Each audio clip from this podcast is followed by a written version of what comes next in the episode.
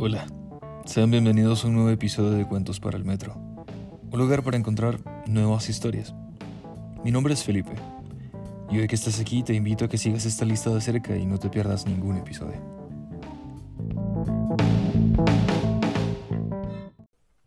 Hola, te doy la bienvenida al capítulo número 2 de Cuentos para el Metro. El día de hoy escucharás La vida está llena de cosas así, de Santiago Gamboa.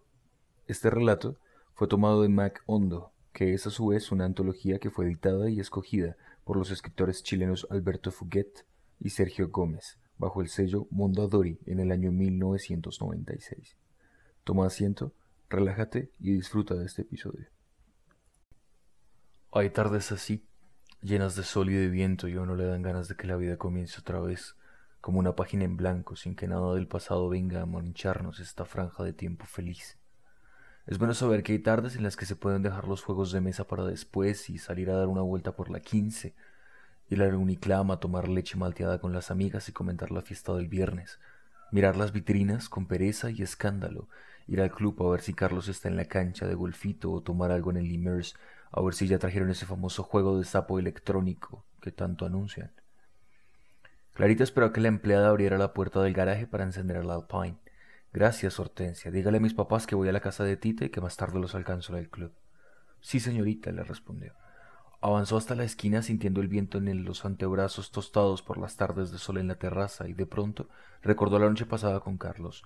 Cine en el Astor Plaza por la tarde. Luego una comida deliciosa en el rancho y en la madrugada una cama en el estadero del norte. Las tres C, como decían con su primo muertas de risa. Estaba enamorada, pero sus amigas tenían razón. Carlos era un poco vulgar. Sin embargo, le excitaba. Todavía tenía dentro su olor.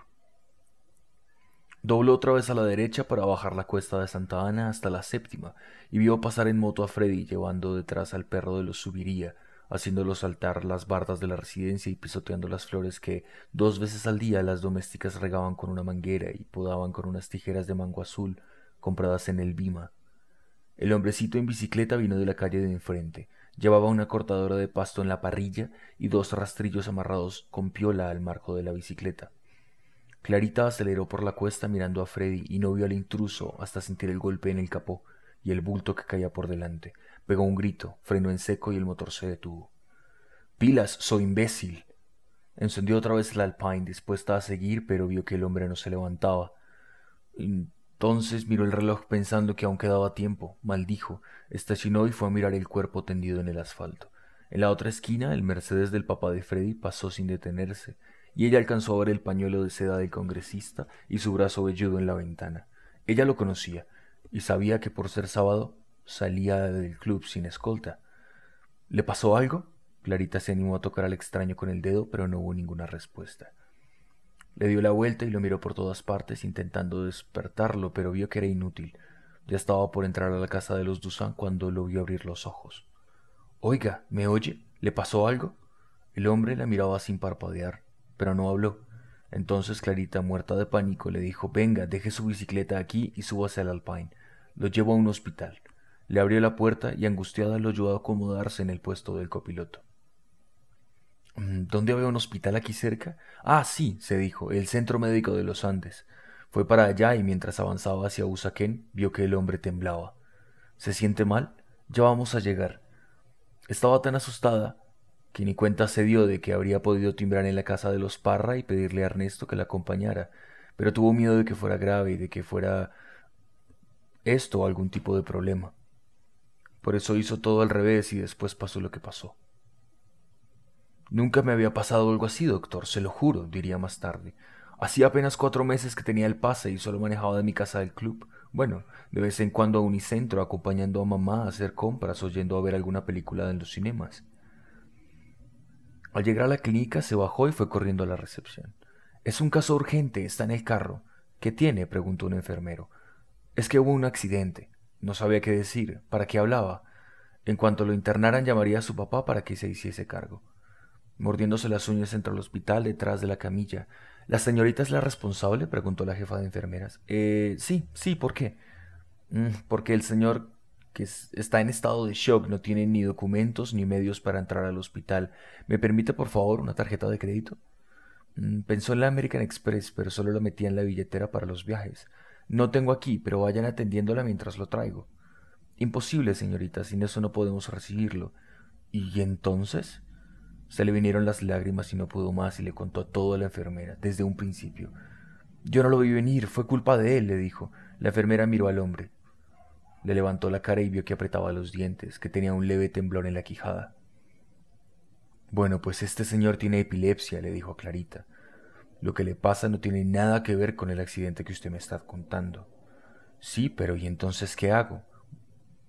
Bueno, vaya al dispensario de salud de Usaquén, o si no, llévelo al Hospital San Juan de Dios.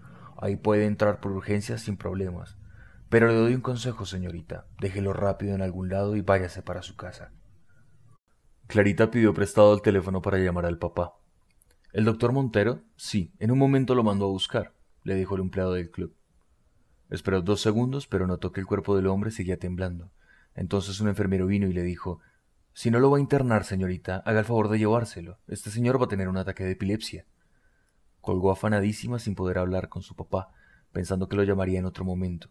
Luego la ayudaron a subirlo al carro, y ella estuvo a punto de gritar. ¿Qué iba a hacer? Fue volando a Usaquén, preguntó por el dispensario de salud, pero le dijeron que era sábado y que hasta las cinco no habría un turno. Entonces pensó, ¿en dónde quedaba ese tal San Juan de Dios? Un celador del Banco de Colombia le dijo, en la décima con primera, pero apúrese, ese señor tiene muy mala cara. El corazón se le iba a salir del pecho. Esa dirección quedaba al otro lado de Bogotá. El hombre, sostenido por el cinturón de seguridad, resbaló sobre el vidrio sin abrir los ojos. Clarita vio en su cuello las venas inflamadas y un constante temblor en la quijada. ¿Voy por la séptima hacia el sur? Sí, le dijo el celador. Y en la veintiséis sigue por la décima, derecho. Es fácil, y si se pierde cualquiera le indica. Subió a la séptima pensando, ¿por qué me pasarán estas cosas? No podía dejarlo ahí tirado en un andén, pero a fin de cuentas no había sido culpa suya. Hasta la enfermera lo dijo. Pensó en parar y llamar al club en el semáforo de Santa Bárbara, pero luego se dijo que lo mejor era llegar al San Juan de Dios lo más rápido posible, dejarlo y llamar al papá. Sin saber lo que hacía, Clarita perdió la última oportunidad de evitar lo que más adelante solo el tiempo, un traslado definitivo a Boston, la tranquilidad y el psicoanálisis podrían curar. Hay una cosa que no le he dicho, doctor.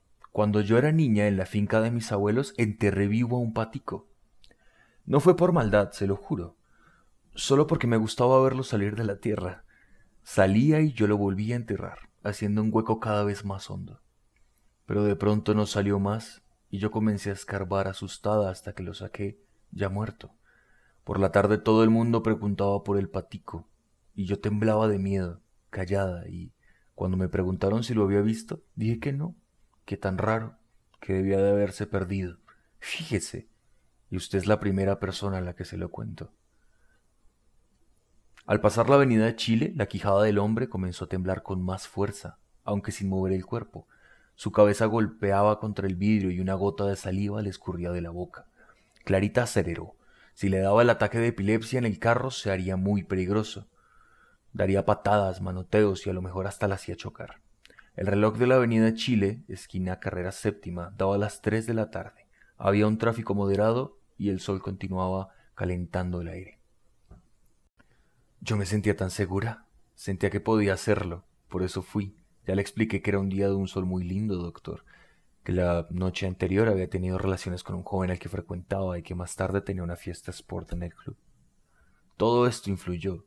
Además era sábado, no era época de exámenes y pensaba ir a donde Tita, una amiga, a contarle lo de Carlos, a ver si me ayudaba a tomar una decisión sobre él. Pero claro, Mientras iba hacia el sur por la carrera séptima yo no pensaba en eso, tan angustiada que estaba. Pasada las 67 una nube tapó el sol y Clarita sintió frío en los brazos. ¿Dónde había puesto el suéter? Recién ahí se dio cuenta, lo había dejado en el centro médico. Tonta. Antes de ir al club iría a casa a cambiarse. Desde allí llamaría a Tita para que salieran juntas. El hombre pareció estabilizarse en ese ligero temblor y Clarita volvió a preguntarle ¿Me oye? ¿Se siente mejor? Pero nada, no había ninguna respuesta. Al menos con los semáforos tuvo suerte. A partir del carulla de la 60, todos estaban en verde hasta la calle 26. Al doblar hacia la décima por el edificio Bavaria y pasar los puentes, sintió un poco de miedo. Yo había estado dos veces por esa zona yendo al Salón Rojo del Hotel Tequendama, pero de ahí para allá jamás, ni siquiera la catedral o el Palacio de Justicia. Yo los conocía de haberlos visto en televisión. Los edificios se oscurecieron, la calle se hizo más estrecha y Clarita comenzó a ver basuras y tenderetes en todas las esquinas. Vio las bucetas cambiando de carril y las carretillas de fruta, los gamines empujando carros de balineras, y se sintió mareada. ¿Cómo iba a reconocer la avenida primera? Habría que mirar las direcciones, pero no importa. La calle avanzaba recta y ella sabía que tenía que llegar de frente al edificio del hospital. Le habían dicho que era fácil. A la altura de la calle 12 hubo un atasco que la puso nerviosa. Los carros no se movían, los buses se echaban encima de todo el mundo para avanzar un milímetro, y el ruido de los pitos la volvía loca. Por los lados el vidrio de su carro se convirtió en un mosaico de manos que le pedían limosnas, que le ofrecían cadenas robadas, cigarrillos y paquetes de Kleenex. Clarita, con ojos huérfanos, miró al hombre buscando protección, pero él seguía recostado contra el vidrio, con el cuello rojo y las venas tensas. El tableteo de la mandíbula continuaba y, muerta de pánico, comprobó que el ruido que oía desde hacía un rato era el castañeo de sus dientes. Se dijo que debía acelerar. Ahora sí, el ataque estaba en un pelo. Los carros seguían sin moverse. Una cuadrilla del Ministerio de Obras Públicas levantaba la calzada para cambiar el asfalto a la altura de la calle Sexta. Solo quedaba una vía del lado izquierdo para pasar y tres bucetas se la disputaban. Sin saber qué hacer, Clarita cometió el último y el fatal error. Vio una esquina, vio que el carro de delante doblaba para salir del atasco y sin pensar, lo siguió. Era la calle octava y respiró diciéndose que no estaba muy lejos. Avanzó dos esquinas mirando con aprehensión los talleres de mecánica, las tiendas, los edificios desconchados, la gente descalza con el torso desnudo, los grupos de dos o de tres sentados en las entradas de las casas tomando cerveza y tomando aguardiente, oyendo la radio. Una vez más dobló a la derecha y el paisaje volvió a sobrecogerla. Era una calle destapada con cráteres llenos de agua que hacían golpear los bajos del Alpine contra el suelo. Yo Doctor, si quiere que le diga la verdad, ya ni siquiera sentía miedo. Era como si estuviera dormido el músculo del miedo en mi cerebro, ¿me entiende? Mi casa, el club, el barrio, Unicentro, me parecían lugares inalcanzables de los que yo ya había salido hacía tres vidas. El sur era para mí la boca del lobo, ¿me entiende? Pasó al lado de una montaña de escombros y vio un muro de ladrillos a medio construir que terminaban en una casa de lona y de plásticos, en la esquina, en un hidrante abierto, varias mujeres llenaban galones de agua y una cuadrilla de niños descalzos revoloteaba a su alrededor. Clarita no podía avanzar más rápido. En cada hueco se encontraba con miradas sorprendidas. ¿Podría recuperar la décima más adelante? La cosa fue más bien sencilla. De una de las casas salieron tres hombres gritando ¡Auxilio! ¡Un carro! La vieron venir y le hicieron señas para que parara, pero Clarita se asustó y quiso acelerar para irse de allí. Imposible, los huecos no la dejaban avanzar. Mientras le daba con desesperación al pedal, sintió un ejército de manos golpeando contra todos los vidrios del Alpine. ¡Pare, pare! Clarita también gritó de pánico. ¡Váyanse! ¡Déjenme! Los hombres forcejearon para abrirle las puertas hasta que uno de ellos levantó un ladrillo y con él pulverizó el vidrio de atrás. Ya, ya, tráiganla, dijo una voz angustiada, y de la casa salieron otros dos hombres alzando a una mujer joven, Tenía el vientre inflado y las piernas bañadas en sangre. Recuéstenla ahí, con cuidado, dijo el más grande, señalando el asiento de atrás. Varias mujeres se subieron al carro con la que gritaba y un hombre empujó a Clarita hacia el puesto del copiloto sobre las piernas del epiléptico que todavía temblaba y que ya tenía la quijada y el cuello humedecidos por sus babas. Estamos yendo al hospital, mamita, le dijo una de las mujeres. Tranquilita, ¿sí?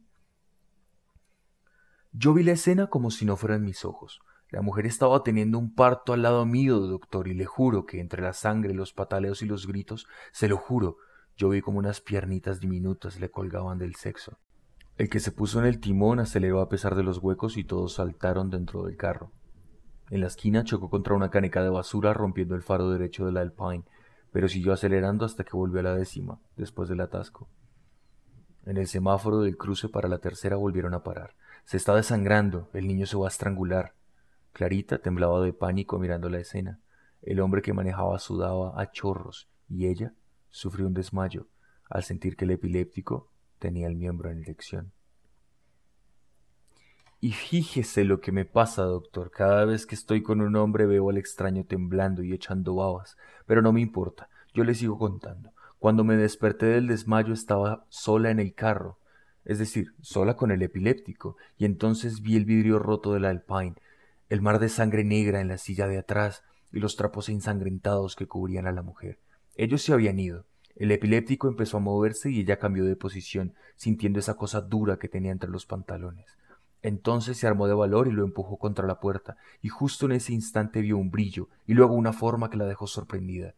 Esa cosa dura que el hombre llevaba entre los pantalones y que sentía contra su pierna era en realidad una pistola.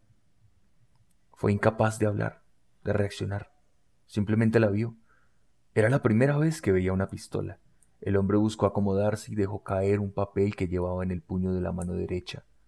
Clarita lo abrió y temblando de miedo vio escrita una dirección y el nombre del papá de Freddy, el congresista del pañuelo de seda.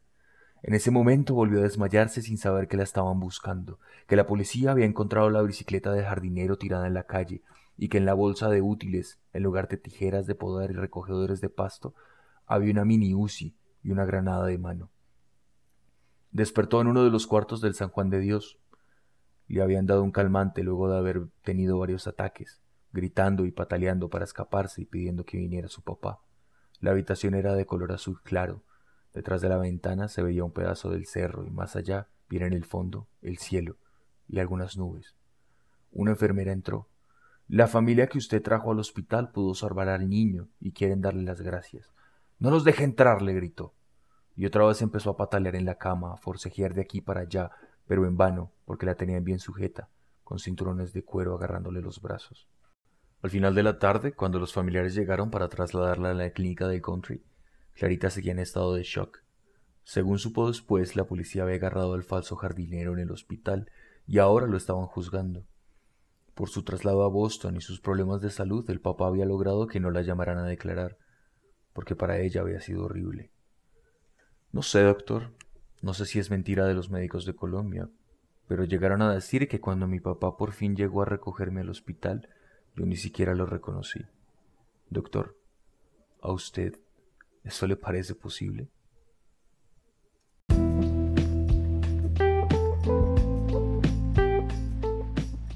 Gracias por escuchar esta historia hasta el final. Espero y la hayas disfrutado. Y si así fue, te invito a escuchar la siguiente. Un abrazo.